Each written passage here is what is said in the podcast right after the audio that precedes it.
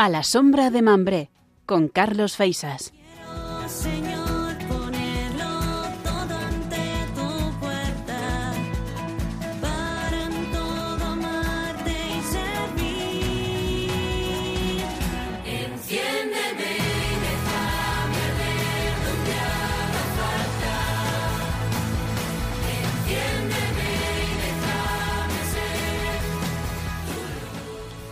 Se acaba el mes de mayo, el mes de María, eh, se acaba la Pascua y nos adentramos en el tiempo ordinario, que se nos presenta en estas próximas semanas lleno de fiestas que harán que la transición hacia la cotidianidad eh, pues sea un poquito más alegre.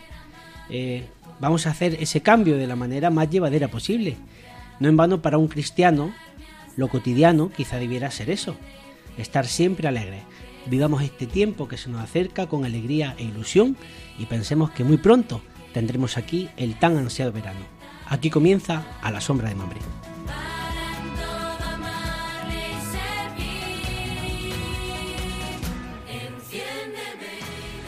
Comenzamos este tiempo de radio en Radio María dedicado pues a conocer cómo se vive la fe, cómo respira la Iglesia en España a través de las diferentes delegaciones de pastoral de juventud.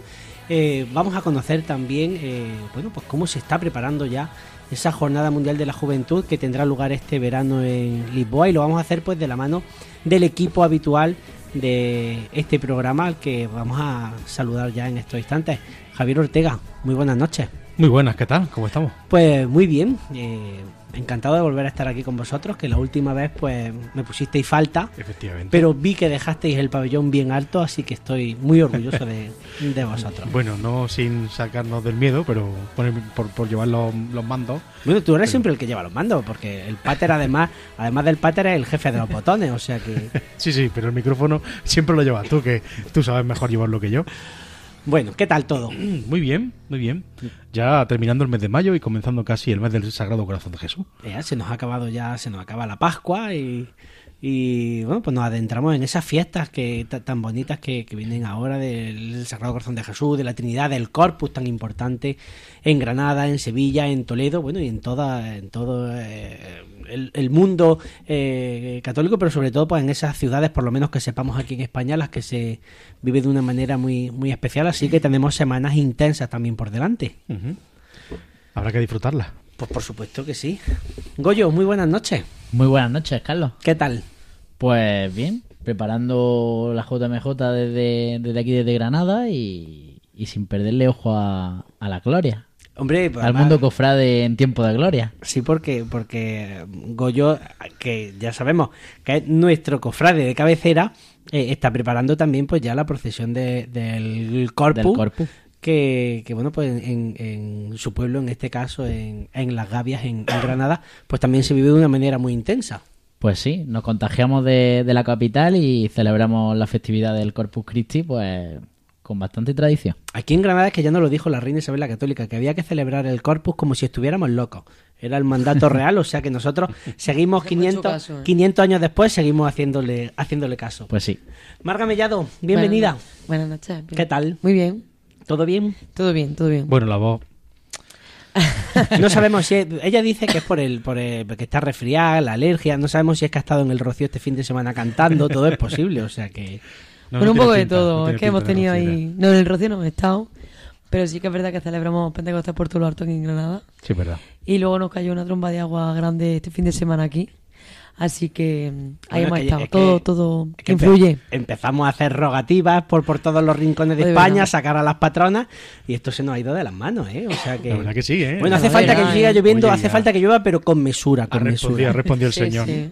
Puede llover solamente en las montañas y en los valles que confluyen en los pantanos y al resto puede dejarnos un poquito, porque a mí ya no me queda ropa de entretiempo. Es que aquí en Andalucía no tenemos entretiempo, es verano e invierno, y esta primavera que estamos disfrutando me tiene desconcertado. Hemos hecho tantas veces el, el himno de- del Pentecostés, el- el- la secuencia de Pentecostés, donde decimos al Espíritu Santo que riegue la tierra en sequía. Pues y, y se lo ha tomado se a ha pecho. hinchado, se ha hinchado de, de hacerlo.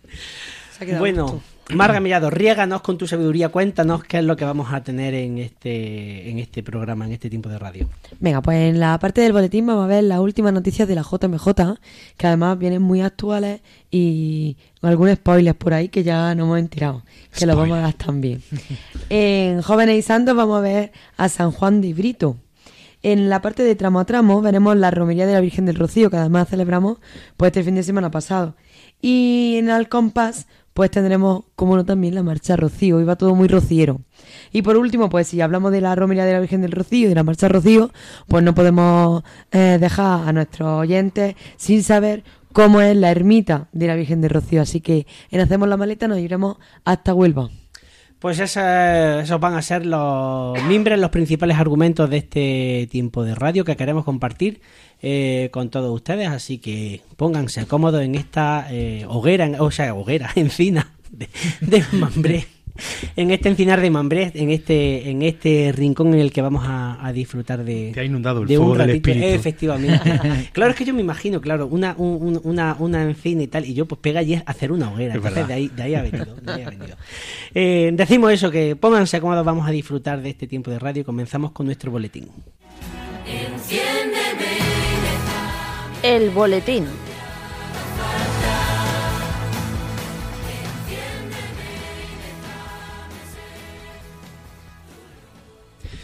Pues tiempo para conocer eh, la actualidad de la Jornada Mundial de la Juventud que ya está pues prácticamente a la vuelta de la esquina. Estamos adentrándonos, estamos acercándonos ya a los meses de verano. Prácticamente eh, todas las diócesis han concluido o concluyen ya eh, ese plazo para inscribirse en la Jornada Mundial de la Juventud. Y bueno, pues van surgiendo noticias eh, relacionadas con esta cita que va a marcar el, el verano pues para muchos jóvenes. Y Goyo, tenemos unos jóvenes que van a participar en esta, en esta jornada, en este evento, eh, pues que bueno, vienen de un lugar muy especial. Pues sí, eh, la Jornada Mundial de la Juventud está pensada para todos los jóvenes del mundo y, y no podía ser menos que contar con la asistencia de, de los jóvenes ucranianos y más en, en este tiempo en el que están viviendo esa situación en su país. Y además, eh, la JMJ de Lisboa acogerá 500 jóvenes ucranianos. Eh, la- los responsables de las iglesias católicas de Ucrania pues están tratando de salvar todas las dificultades que se les presenta para que esta juventud eh, no falte a, la cita. Eh, el Papa Francisco ya había avanzado algo en el vuelo de vuelta de Hungría, que se estaba preparando algo especial para estos jóvenes, pero no se, no se sabía qué. Eh, comentan que al principio solo pensaban llevar entre unos 100, 200 jóvenes, pero que al final, pues gracias a Dios, eh, tienen la capacidad de poder traer unos 500 jóvenes ucranianos para poder compartir pues toda esa vivencia y toda esa situación que están viviendo en su país, jóvenes que están huyendo del país, jóvenes que da- están dando la vida por, por esta guerra y para que todos los conozcamos de, de primera mano. Bueno, pues sin lugar a dudas, un regalo para estos jóvenes, también pues para aquellas personas que puedan compartir con ellos su experiencia y también, pues, ¿por qué no? Un mensaje de esperanza, ¿no? De que ojalá pues pronto esta sin razón de la guerra eh, se termine y se pueda recuperar pues, pues la paz en el corazón de, de Europa. Eh, Marga nos va a contar eh, que tenemos ya noticias sobre la más o menos sobre la agenda del Papa Francisco en, en esa estancia en, en Lisboa. Pues sí, bueno, ya sabemos que el Papa llegará el día 2 a Lisboa y que estará el día, hasta el día 6, que será pues la misa de envío, ¿no? En la misa final de la JMJ. Eh, sabíamos que la intención del Papa era ir a visitar el santuario de Fátima, pero en principio pues dijeron que iba a ser como un secreto, ¿no? Y que nadie iba a saber el día que, que iba a ir. Pero el Vaticano pues ha pasado una nota de prensa diciendo que el Papa visitará el santuario el día 5 de agosto. Así que el 5 de agosto pues irá al santuario de Fátima, además como expresa petición del, del Santo Padre, que además será la segunda vez que visite el santuario, ya que en el 2017 pues... eh, aprovechando el centenario de las apariciones, pues estuvo allí visitando eh, Fátima por la cano- canonización oficial de Jacinta y de Francisco Marto. Así que ya sabemos que estará en Lisboa del 2 a 6 y que el 5 visitará Fátima. y ya está, la, la inscripción está en casi todo el mundo, casi toda España lo tiene cerrada, pero es verdad que la diócesis de Salamanca, por ejemplo, pues hasta el 10 de junio las tiene abiertas, así que si hay algún ruizago por ahí, Se la está jugando Salamanca, ¿eh? pues Salamanca, Salamanca las tiene abiertas. Madre mía. Como le Sí, pilla, sí, le pilla Salamanca. más cerquita, entonces a lo mejor la Sí. logística es un poquito más fácil. Uh, madre mía. Bueno, Sí, pues pero ahí la va- No sé si la juega, se la juega. Sí, ahí, sí. si hay alguien, si hay algún joven que nos esté escuchando, llevamos diciéndolo desde el principio de la De febrero, temporada. marzo. Pero si hay alguien que nos esté escuchando que todavía no se haya inscrito para participar en este, eh, en este evento, en esta Jornada Mundial de la Juventud, que es un acontecimiento único que va a recordar pues para toda su vida, sin su diócesis ya no está a tiempo, ya no puede, ya no hay sitio. Bueno, pues oye, conocer Salamanca es un motivo más que maravilloso para acercarse hasta, allá- hasta allí y poder eh, peregrinar a, Lisboa con ellos al encuentro con el, con el Santo Padre que además bueno, va a vivir el, el día 5 de, el 5 de agosto, que es la festividad de la Virgen de las Nieves, pues lo va a vivir en un santuario mariano como es el santuario de la Virgen de Fátima. Ni Eh, que decir tiene que la Virgen de Nieve es mi patrona, o sea que- eh, por eso, por eso, yo te lo he dejado, yo te he puesto la muleta para que tú... Pa- pa torearlo, ¿no? Eso. Eh, y bueno, eh, Marga hace relativamente poco ha estado en una reunión al más alto nivel en el Vaticano y nos puede contar de primera mano que se rumorea que... Bueno, hay momentos emocionantes en la JBJ, pero yo creo que uno de los momentos más emocionantes es cuando se anuncia eh, dónde va a ser la siguiente JMJ. Bueno, pues se rumorea que la si hubiera publicidad, meteríamos ahora el corte. Como hay publicidad, puede seguir contándonos.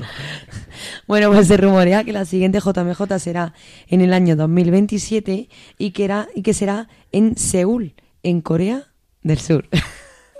y nada, parece que eh, Corea del Sur em, presentó la candidatura y que el Vaticano pues la ha aceptado y que parece que si no hay sorpresa mayúscula el día 6 de agosto cuando el Papa lo anuncie, pues en principio 2027 pues será la que acoja a la jornada mundial y a todos los jóvenes que, que quieran viajar hasta Seúl.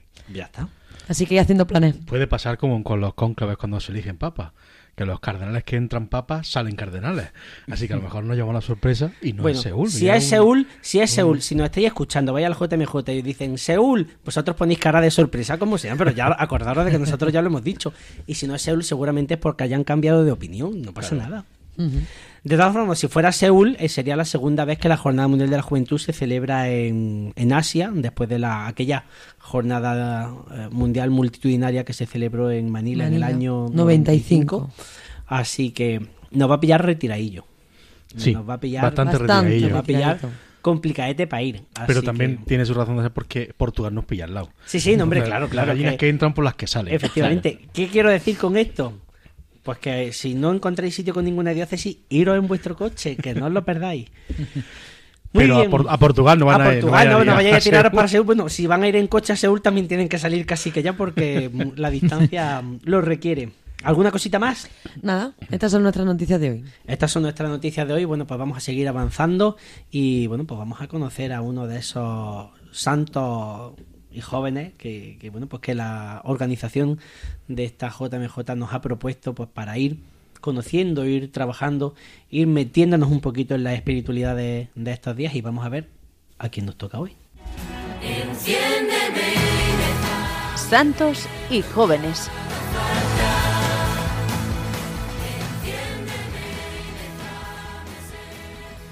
Santos y jóvenes, jóvenes y santos, estábamos aquí debatiendo qué era lo primero y qué era lo segundo. Eh, Javier Ortega, ¿a quién vamos a conocer hoy? Pues yo- vamos a conocer a un joven, un joven, sí, relativamente joven, que es- le dieron como sobrenombre el San Francisco Javier de Portugal.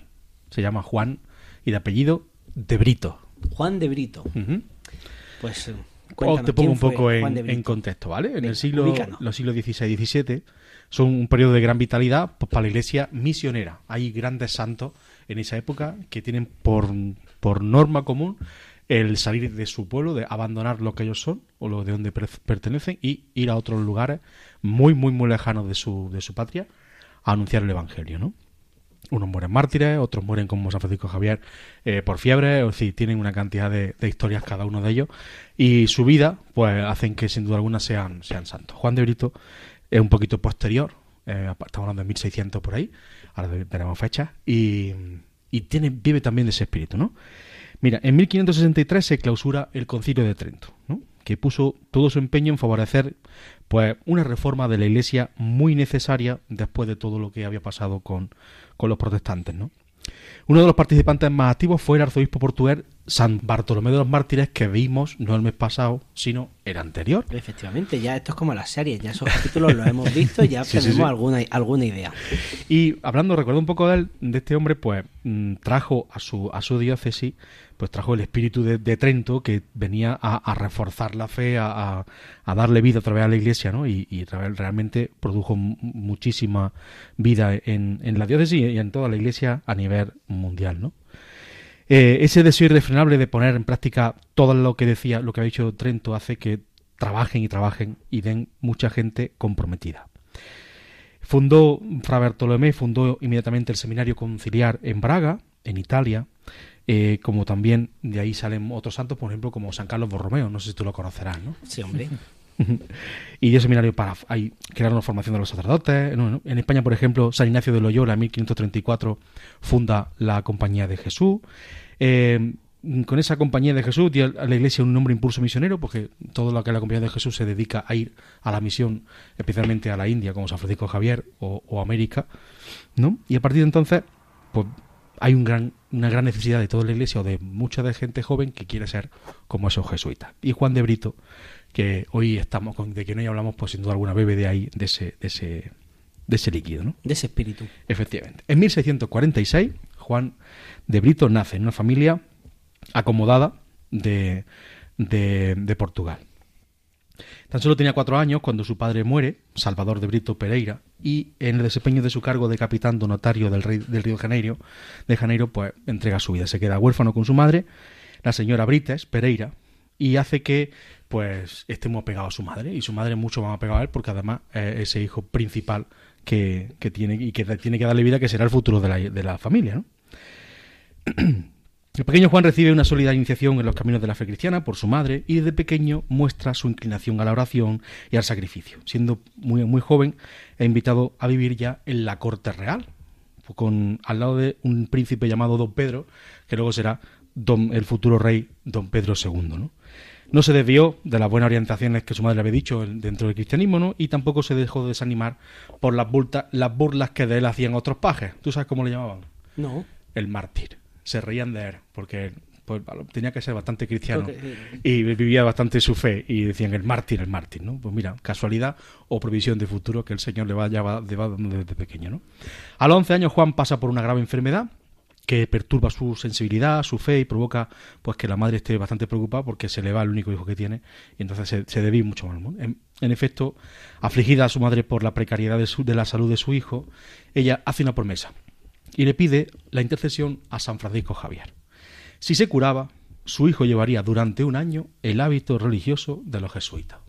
Cosa que San Francisco Javier, que es mi santo, pues se lo da. Y la madre pues lo visto durante un año. Mientras tanto, él iba aumentando su amor por Jesús y poco a poco pues crecía en el deseo de ser un misionero. No tardaría mucho. A los 15 años ingresó en la compañía de Jesús, haciendo el noviciado en Lisboa, hasta que cierto día el príncipe don Pedro fue a visitarlo y se enteró de que Juan ya se dedicaba especialmente a la atención de un enfermo. Cuando lo vio don Juan, don Pedro, perdón, el, el príncipe le dice, pues me regocija verte tan diligente en el servicio de tu nuevo Señor. Sin lugar a dudas, Él ha de recompensarte con mayor generosidad que la que podíais esperar de mí, de haberte mantenido a mi servicio. Es decir, don Pedro, mira, lo felicita por haberse dedicado más a los pobres que a, que a quedarse en la corte, ¿no? Una vez que, de- que termina el noviciado, se va de destinado a Évora, donde durante cinco años estudia literatura y elocuencia, y añadía a los estudios el servicio de la caridad, con visitas frecuentes a los hospitales cuidando servicio a los enfermos. Después lo, traen- lo trasladan a Coimbra, donde allí estudia filosofía y teología, y lo ordenan sacerdote a sus 26 años. Por acá entonces manifiesta sus preocupaciones y una vida intención de ser misionero. Siempre está esa idea continua de que quiero ser misionero, quiero ser misionero. Y lo mandan en 1673 con 27 compañeros jesuitas hacia la India. El, viaje fue tan largo y tan duro que con tantos contratiempos que muy poquitos llegan a la India. Muchos compañeros misioneros mueren en el barco o mueren en el viaje. ¿no? Él tiene la suerte de llegar por allí. Llegan al puerto de Goa y el padre Juan permanece allí durante algún tiempo ante- antes de ser enviado a la misión de Maduré, donde desempeña el cargo de superior de la comunidad. Y en Maduré, un enorme territorio dividido por muchísimos reinos, pues se dedica a ir eh, predicando la palabra por uno por otro. La diferencia está en que hay unos reinos que lo aceptan y otros que no, ¿no? Ahí es donde el padre Juan comenzó su misión. Como con un sacerdote jesuita, aprendió en poco tiempo el idioma local y tuvo que enfrentarse al problema de las castas, muy arraigado hasta día de hoy en la cultura india. De toda- entre todas ellas, él escoge la más baja, la de los parias, la que despreciaban a las demás castas. Los misioneros que se, se mezclaban con los parias eran considerados enemigos, y el padre Juan de Brito, sin embargo, quería re- relacionarse con todos, y por eso buscó el modo de conquistar para su rebaño también a los brahmanes, la casta más alta, que se consideraban una casta muy superior y eran grandes enemigos de todos los cristianos. Se identificó de tal forma con ellos que empezó a vestir su ropa, se dejó crecer el pelo y hablaba incluso la lengua de los brahmanes. Enseñaba el catecismo al pueblo y convertía a poblaciones enteras. Curó la enfermedad de un joven indio, eliminó con agua bendita las orugas que estaban acabando con todos los cultivos, y estos abundantes frutos podían tomar y tenían hacían que tuviera una gran fama en todos los, rincones de, de la India. Pues este misionero no se establece en una ciudad, sino que comienza a dedicarse a dedicar a andar por todos los reinos y como hemos dicho antes, pues hay reinos que sí y otros Con desigual no, suerte, y otros que se reinos suele que no, efectivamente. En 1686 llega al reino Marabar, donde se estaba llenando a cabo una encarnizada persecución contra los cristianos. Durante muchos años ningún, ningún misionero se había atrevi- atrevi- atrevido a evangelizar esa región. Pues allí fue nuestro valiente misionero, presintiendo lo que, le, lo que le esperaba. De hecho, después de haber convertido a muchas personas al cristianismo, cayó en la mano del jefe del, del ejército del Marabar, de, Mara, de Marabar. Y este quiso forzarlo a adorar al dios Shiva. Pero el misionero, ya empezamos con los problemas, se negó a hacerlo. Y por eso fue encarcelado, encarcelado y cruelmente torturado. Permaneció atado a un árbol durante muchísimo tiempo. Los golpes que recibió lo dejaron tan- tan desfigurado que el propio rey y sus sacerdotes se conmovieron. Por eso el rey decidió soltarlo exigiéndole que no regresara nunca por aquella región. En 1687 los superiores jesuitas dicen vuelve a tu patria porque bastante has dado, ¿no? Y él vuelve a, Portugal pasando por la Bahía de Todos los Santos en Brasil, llega a Lisboa, precedido por su buena fama y recibido con gran entusiasmo por el rey Don Pedro, ya rey su amigo, ¿no?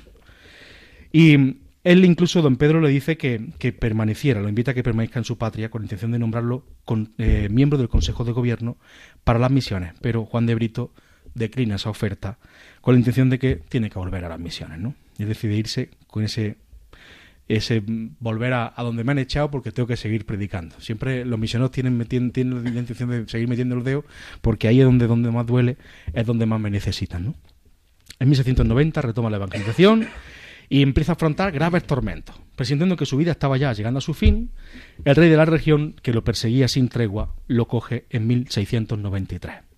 Junto con otro joven brahman, ambos fueron objeto de duras palizas, los llevaron a prisión, donde le daban solamente un poco de leche al día por todo, como todo alimento, y de allí llevan a Brito a, a- a Juan de Brito a Or- Orillur, donde llegó el último día de enero. Desde la cárcel comienza a escribir. Le escribe al padre Laínez, superior de la misión, donde le cuenta pues que le queda poco tiempo, que recen por él y, poco más. Y le escribe a otro amigo diciéndole prácticamente lo mismo, que me están persiguiendo, me, me tienen preso y que en breve me van a quitar del medio. ¿no? Y a los dos le responde que la única acusación que tienen contra él es que me han pillado predicando el evangelio a esta gente. Y por eso me han metido en la cárcel y me persiguen. Y efectivamente, al día siguiente, al día 4 ya de febrero, lo torturan. Le cortan la cabeza, entre otras muchas, otras muchas cosas muy feas, muy terribles, que provocan el horror de todo el que lo ve. ¿no?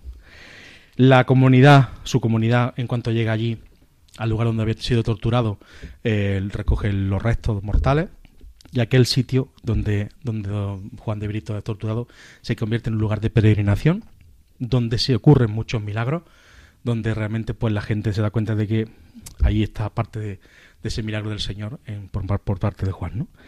El 21 de agosto de 1853, el Papa Pío IX lo declara beato y el 22 de junio de 1947, Pío XII lo declara santo, haciendo que su fiesta litúrgica pues, se celebre el 4 de febrero.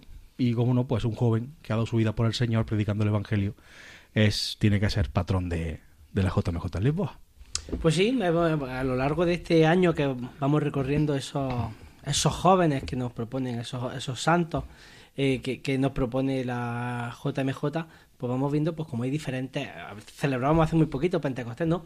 Diferentes vocaciones, pues desde predicadores, misioneros, místicos, es decir, hay, hay un, pues, un amplio abanico y es que el Espíritu pues sopla eh, para donde quiere y en esta ocasión, bueno, pues hemos eh, visto ese testimonio de Juan de Brito, pues que, que es, no solo entregó su vida en- en- digamos en una primera en una primera vuelta en un primer viaje sino que además Sino pues, que insistió. perseveró perseveró hasta hasta el final pues muchísimas gracias por traernos esta figura de, Nada. de Juan de Brito Yo sé que soy me aburrido a todos, pero es- hay que conocerlo. no, no conocerlo. le es aburrido porque nos ilustra y nos enseña muchas cosa cosas. loca. Claro, hombre.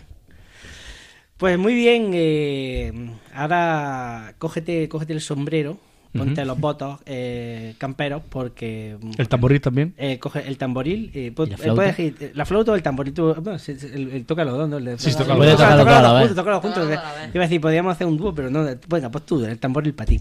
Que me parece que Goyo nos va a llevar de romería. Enciéndeme Tramo a tramo.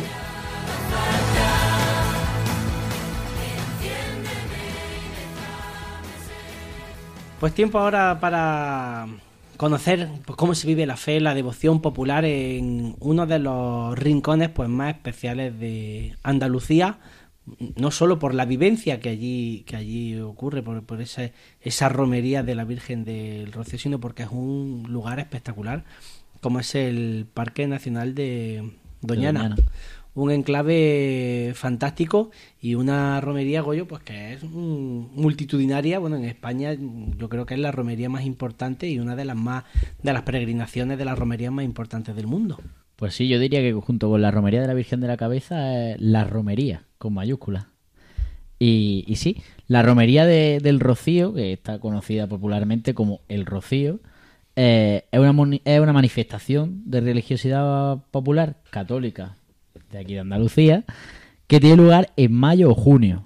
Mayo o junio porque depende de, Pentecostés. Se celebra los- la peregrinación se celebra los días previos al fin de semana de Pentecostés y durante el fin de semana de Pentecostés hay diferentes actos en, en la aldea del Rocío, eh, en Almonte, en Huelva, y que preceden a, a la gran procesión de, de la Virgen de Rocío en la madrugada de- del domingo al lunes de Pentecostés. Eh, el Rocío, eh, como decía, se encuentra en la provincia de Huelva, dentro, como tú bien decías, del, Parque Nacional de, de Doñana, que imagino que todo el mundo lo conocerá, pero para el que no lo conozca es un lugar idílico, mm, lleno de, de naturaleza y de, y de animales propios de, de la zona. Eh, el Rocío es una fiesta de interés turístico nacional desde 1965 y desde 1980 es una fiesta de interés turístico internacional. Eh, ha experimentado un gran crecimiento desde mediados del siglo XX porque en él participan muchísimas hermandades de toda la geografía, no solo andaluza, no solo española, sino que además participan también hermandades de europeas, como puede ser la Hermandad del Rocío de Bruselas, por ejemplo. Eh, el de esta festividad se congregan en la aldea del Rocío cientos de miles de devotos de la región y es una fiesta que une el carácter religioso, el folclórico, el ambiental y el lúdico. Y ha sido considerada una de las manifestaciones populares más relevantes de España. Eh, como decía, antes de- del fin de semana de Pentecostés, antes de, la romería, muchas hermandades organizan pregones y sacan pues, distintos carteles propios que, que preceden a esa, esa peregrinación. Para el camino, mm, pues se, se usan unos remolques que están preparados como si fueran una caravana, que se llaman carriolas. Y ahí viven durante los días de la peregrinación, se duchan, duermen y, tienen todos los enseres que, que transportan hasta, hasta la aldea. Otros emplean carretas como, como las de labor, pero cubiertas y embellecidas. Y también los hay que lo hacen en todo terreno, en coches de caballo, a caballo o andando. O todo junto. Depende del día, como pille y demás. Eh, el día de la salida, la hermandad celebra una misa en, en su localidad o en su ciudad. Y luego suben el estandarte con la Virgen de Rocío, conocido como Sin Pecado, en una carreta que realizará el camino. La carreta normalmente pues está bastante decorada y esa carreta suele ir tirada por bueyes o por mulos. Hay también que los tiran caballos y demás, pero lo más tradicional es que sea por bueyes o por mulos. Eh, la primera hermandad en llegar a la aldea es la hermandad de Almonte, que recorre solo 15 kilómetros. Está al lado, es el, el mismo día. Eh, y van por el camino de los llanos. Otras muchas hermandades de la provincia de Cádiz pasan por San Lucas de Barrameda y cruzan el río Guadalquivir para adentrarse en, en Doñana. Lo hacen en unas embarcaciones, Una barcaza. unas barcazas que pueden pues cargar las carriolas, los, las carretas y, y demás para poder cruzar el río. Eh, de la ciudad de Sevilla salen seis hermandades filiales y muchas de las hermandades de la provincia de Sevilla que se encuentran en el lado oriental del río Guadalquivir, como la de Dos Hermanas y Los Palacios, tienen que cruzar el río en la barcaza de Coria del Río. También es un lugar eh, bastante significativo Coria del Río porque es donde suelen cruzar todas las hermandades el, el río Guadalquivir en esas barcazas. Eh, muchas hermandades de la provincia de Sevilla pasan por el vado del río Guadeamar, en la finca del Quema, o como se dice, mm, El cruz- vado del quema. el vado del Quema, cruzar el Quema, que es un, un espacio en el municipio de Alnalcázar en el que hay un templete con una imagen de la Virgen de Rocío donde se para cada sin pecado antes de cruzar el río. Y además ahí se realizan pues unos bautizos y, y demás. Eh, en la actualidad, 61 hermandades pasan por Villamanrique de la Condesa, que aquí lo que tiene de especial es que son recibidas por la hermandad de este municipio y que los sin pecados suben con las carretas y todo los siete escalones que separan la Plaza de España de la puerta de la parroquia de Santa María Magdalena. Y algunas hermandades, como son la de Triana, entran en el Palacio de la Condesa de París, que está cerca de la parroquia. También acceden ahí. Eh, pasado Villamanrique, algunas hermandades recorren la, la raya real, que son unos cortafuegos que hay en Doñana, eh, que es lo que se conoce como el polvo del camino. Tienen que ir con, con las caras tapadas para que ese, para no inhalar ese polvo y para porque evidentemente toda la gente andando, las carretas, los, los animales y demás, pues levantan toda la, toda la tierra, porque es un camino de, de tierra. A la mitad de este camino se encuentra el- Tierra como del desierto. Sí, sí, no es tierra de tierra de campo, es arena de, de desierto. Se ven nubes y nubes que parece neblina. y, y van llegando por las distintas hermandades por, por esos distintos caminos, que es al final como un camino de Santiago. Varios se llega a Santiago por, por varios caminos, pues aquí eh, de la misma forma. Cuando llega el fin de semana de Pentecostés, las hermandades entre el viernes y el sábado, debido a la numerosidad de, de hermandades que hay, pues se presentan se presentan los sin pecados ante la puerta principal de la ermita, donde hay una representación de la, de la hermandad del monte que, que La los hermandad recibe. matriz. Correcto. Y la mañana del domingo de Pentecostés tiene lugar una misa pontifical en el Real del Rocío, que suele ser oficiada por el obispo de Huelva. Este año, además del obispo de Huelva, ha sido oficiada por el nuncio apostólico. Eh, a esta misa asisten los romeros con todos los sin pecados. Se colocan todos los sin pecados y es una pasada ver tantos sin pecados juntos. Y, y cada año canta en ella un coro distinto. Para el coro que, que le toca cantar esta misa es, un, es Un todo, un, honor. es todo un honor y un privilegio. Y por la tarde tiene lugar la conocida como misa de coheteros, tamborileros y carreteros. A que si, si nuestro pater va de tamborilero, pues puede asistir. Luego se reza el rosario con la hermandad en la plaza de Doñana, presidido por el sin pecado de la hermandad del monte. Y ya por la noche, cuando el sin pecado de la hermandad del monte, tras acabar este, este rosario, llega al santuario, los monteños saltan la reja que rodea al altar mayor y cogen la anda de la Virgen de Rocío para sacarla en procesión. Y la procesión se prolonga durante toda la madrugada y parte de la mañana. Este año es verdad que los almonteños Han tenido prisa por saltar han la tenido valla. prisa por saltar la Los valla. almonteños cada, cada año tienen, tienen un poquito más de prisa. Es la, que es la escena, yo creo que todos eh, pues hemos visto en alguna ocasión por televisión, porque es la que cada año pues se repite ese momento en el que eh, los almonteños pues saltan La reja. saltan la reja, porque en este caso, bueno, pues no es que haya un, un horario establecido para que salga la procesión, sino que, como explicaba Goyo, es el momento en el que termina eh, lo, oficial, lo ortodoxo, por así decirlo, pues que en el momento en el que se termina el rezo de ese, de ese rosario y llega el sin pecado de Almonte hasta la, hasta la iglesia, hasta la ermita de, de la Virgen de Rocío, pues es cuando eh, se produce ese salto de la reja eh, y se inicia la procesión. Lo que ocurre, bueno, pues que al final es una, una celebración de, del pueblo y entonces pues en esta ocasión ese salto de la reja pues se produjo incluso antes de que terminara el, eh, ese rezo del rosario con algunas hermandades todavía Sí. pasando por ese, casi por 20. ese, por ese Las más antiguas. eh, punto, las más, las más antiguas. Y bueno, pues era un poquito eh, ese, ese momento de desconcierto en el que cuando todavía está el rosario, pues se escucha, ya su- surge el rumor de que se ha saltado la reja y ya, pues todo se, se descontrola. Y es la imagen que, que vemos cada año, que es un caos descomunal en el que, pues, por, por esas Sí. cosas del Espíritu Santo y de la Virgen, Se dice que Almonte marca la hora. no, no pasa nada. Entonces, son los almonteños los que, los que sacan en procesión a su patrona y como bien dice, pues Almonte marca, marca la hora. Este año la, la procesión ha durado desde las 3 menos 5 de la mañana, que se produjo el salto de la reja, hasta pasado las 2 y media de la tarde. 11 horas y pico de procesión. Porque la Virgen visita todas las hermandades.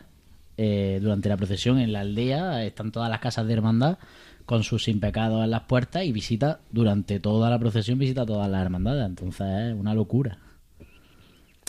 Pues es una locura en la que yo no he estado nunca, pero estoy deseando de poder participar.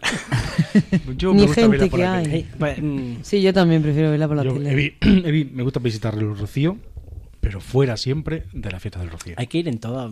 hay que- Cada momento tendrá su encanto. Bueno, pues ya está.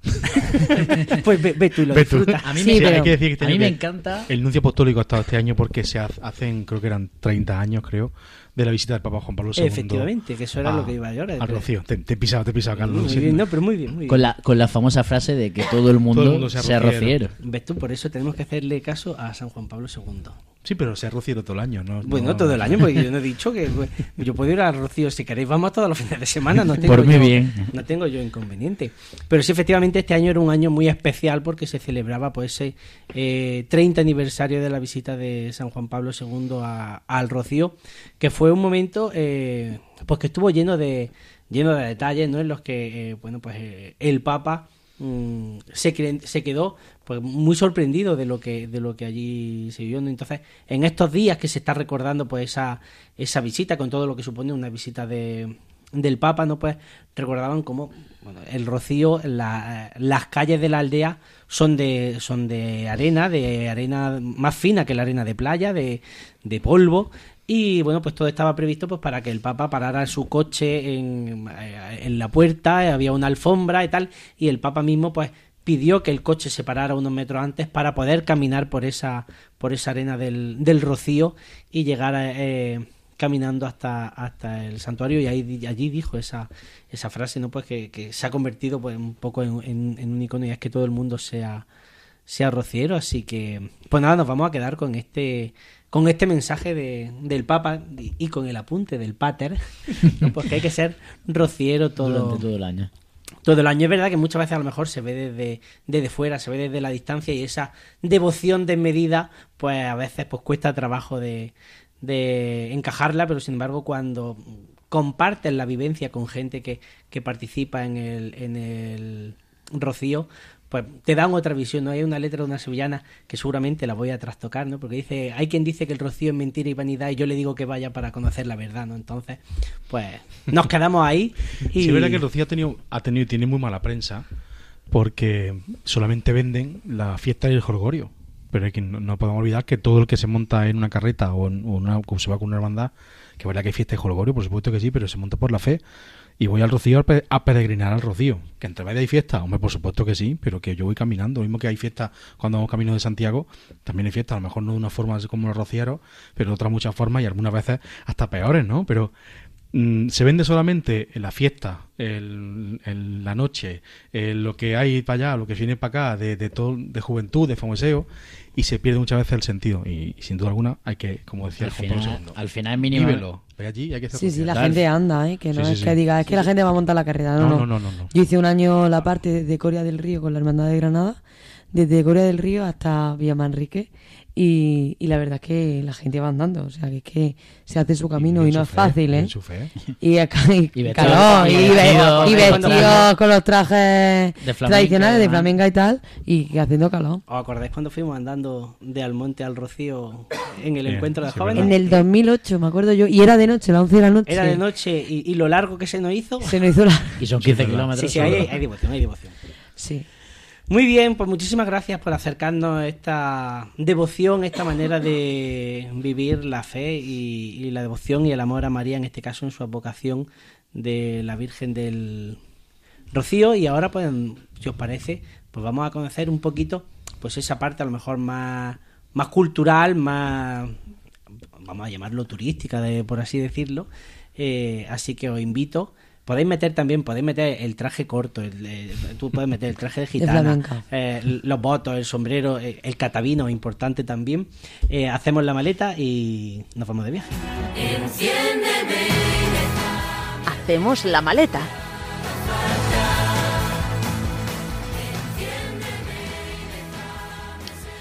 Bueno, pues con Goyo hemos estado de, de romería, eh, hemos estado pues en ese momento tan intenso que es la, la romería del, del Rocío con su salto a la reja y todas sus cosas, pero lo cierto es que la- el santuario del Rocío es una joya que se puede visitar pues en cualquier época del año y que en cada época del año incluso pues tiene también su, su encanto. No es lo mismo visitar el Rocío a lo mejor durante los meses de verano que hacerlo pues durante los meses de invierno cuando la, la, la marisma está, está llena y está pletórica de, de agua. Cada momento tiene su, su encanto y Marga, cuéntanos qué es lo que se puede hacer cuando uno visita un lugar tan especial.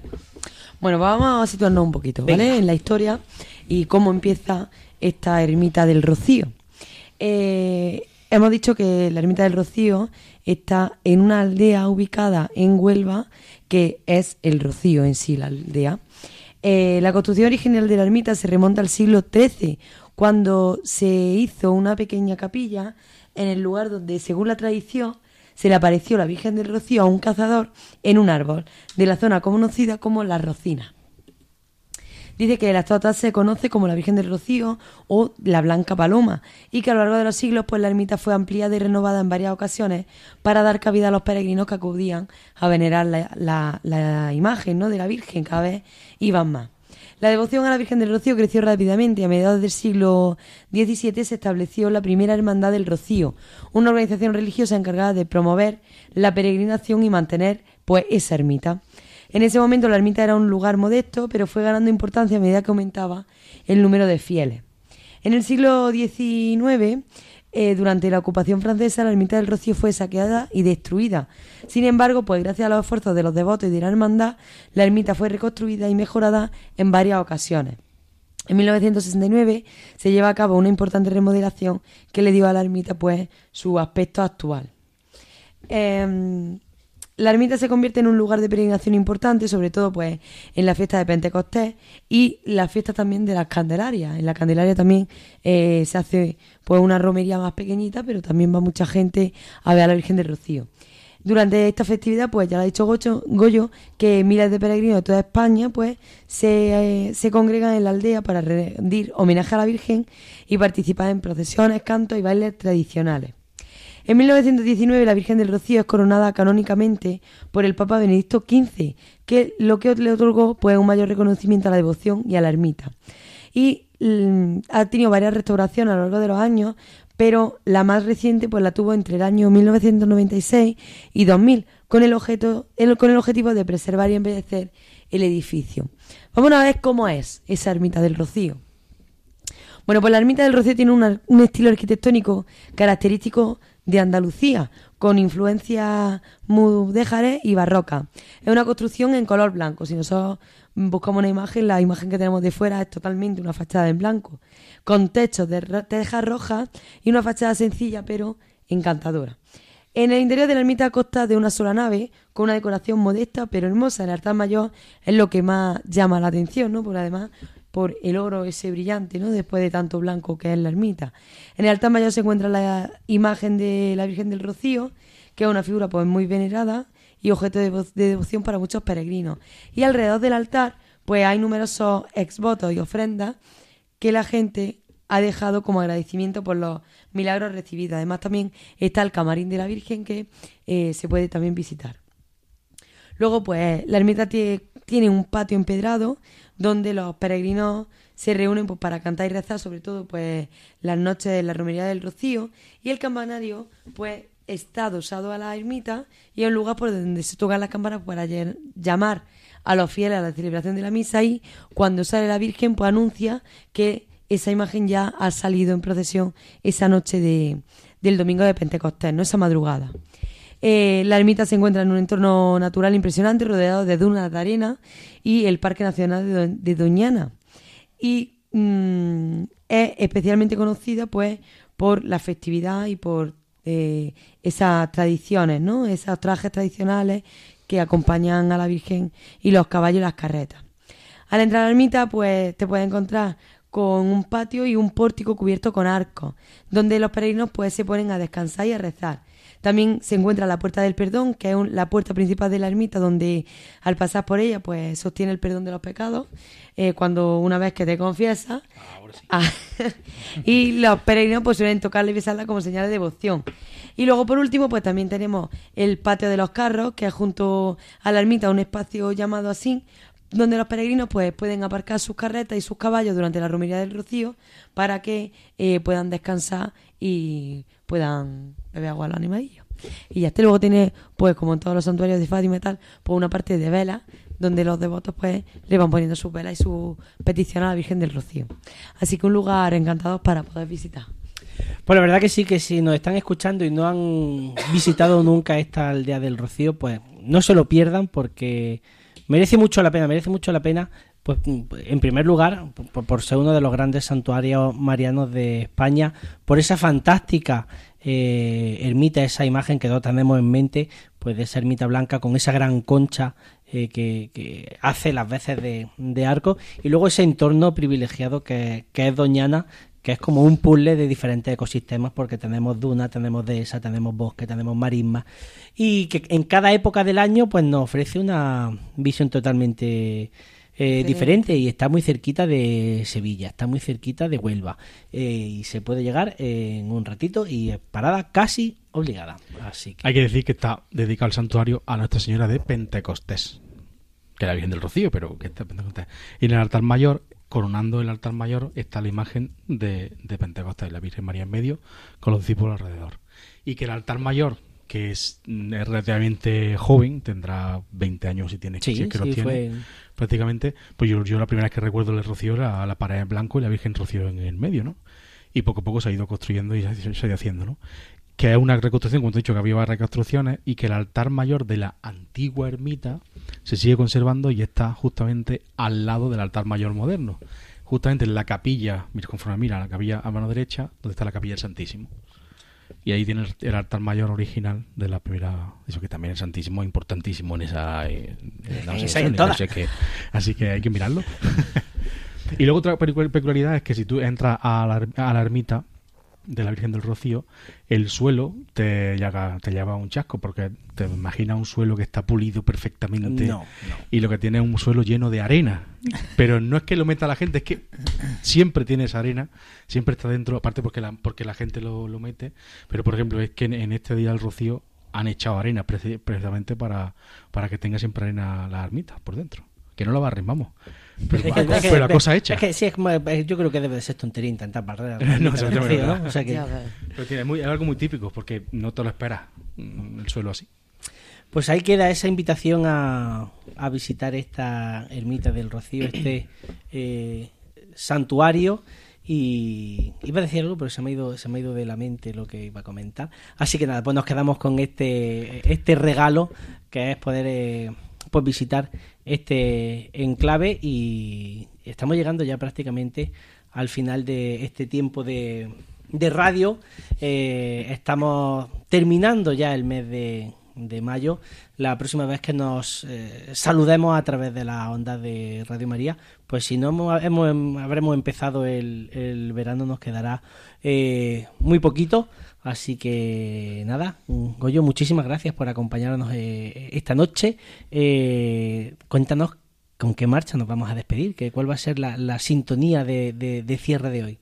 Pues como no podía ser de otra forma, eh, ya que estamos en, en la aldea, estamos en, esa, en ese santuario de la Virgen del Rocío, escuchar la, la marcha de, de banda de música mm, llamada Rocío, de los autores Manuel Ruiz Vidriet y Manuel Pérez Tejera, compuesta en 1927 y dedicada a la Virgen de Rocío de Almonte. de Huelva. Hay un género, podemos decir que hay un género eh, musical cofrade que son las marchas rocieras que, que en un fragmento pues incluyen esa, esa flauta y ese tamboril, por así decirlo, eh, típico y bueno, pues que son sones que nos, tra- que, que nos trasladan, que nos transportan a las marismas, ¿no? Pues sí.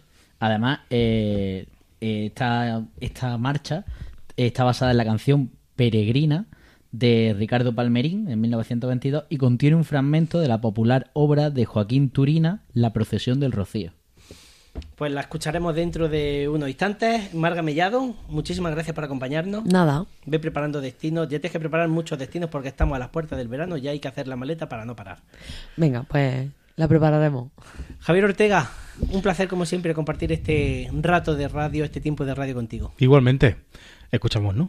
Nos escuchamos. Vamos a disfrutar un poco de- del rocío. Vamos a disfrutar del rocío y a ustedes pues darles las gracias por su cercanía, por su confianza. Y ahora ya sí, disfrutamos de esta marcha rocío.